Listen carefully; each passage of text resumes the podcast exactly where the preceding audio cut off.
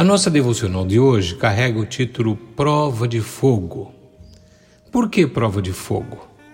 Você e eu já passamos por provas e, e, vamos continuar passando, mas há aquelas que são mais complicadas do que as outras e essas eu chamo de prova de fogo.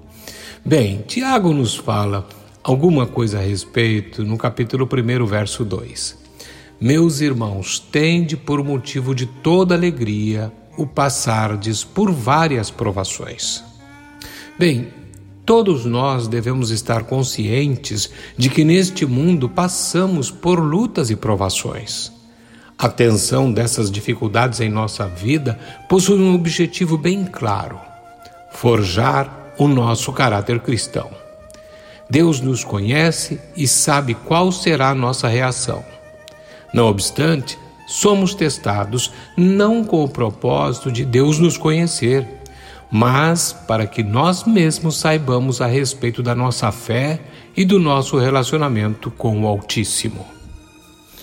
Nossa fé não é genuína quando somos testados, mas sim quando passamos pelo teste e somos aprovados.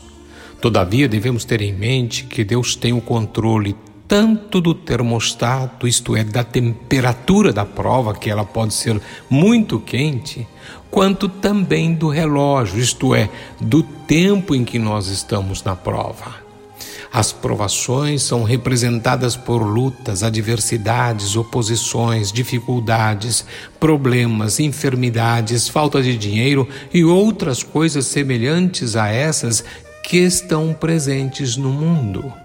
No entanto, devemos entender que Deus usa deste expediente para nos abençoar. Por isso, Tiago afirma que devemos ter alegria ao trilharmos pelo caminho das provas. Diante das lutas, não desanime, fique firme. Deus está no controle, mesmo quando a prova está naquele fogo ardente. Que você tenha um dia muito abençoado Amado Deus, firma os meus passos em teus caminhos, meu coração na tua palavra e os meus olhos em ti. Em nome do Senhor Jesus. Amém.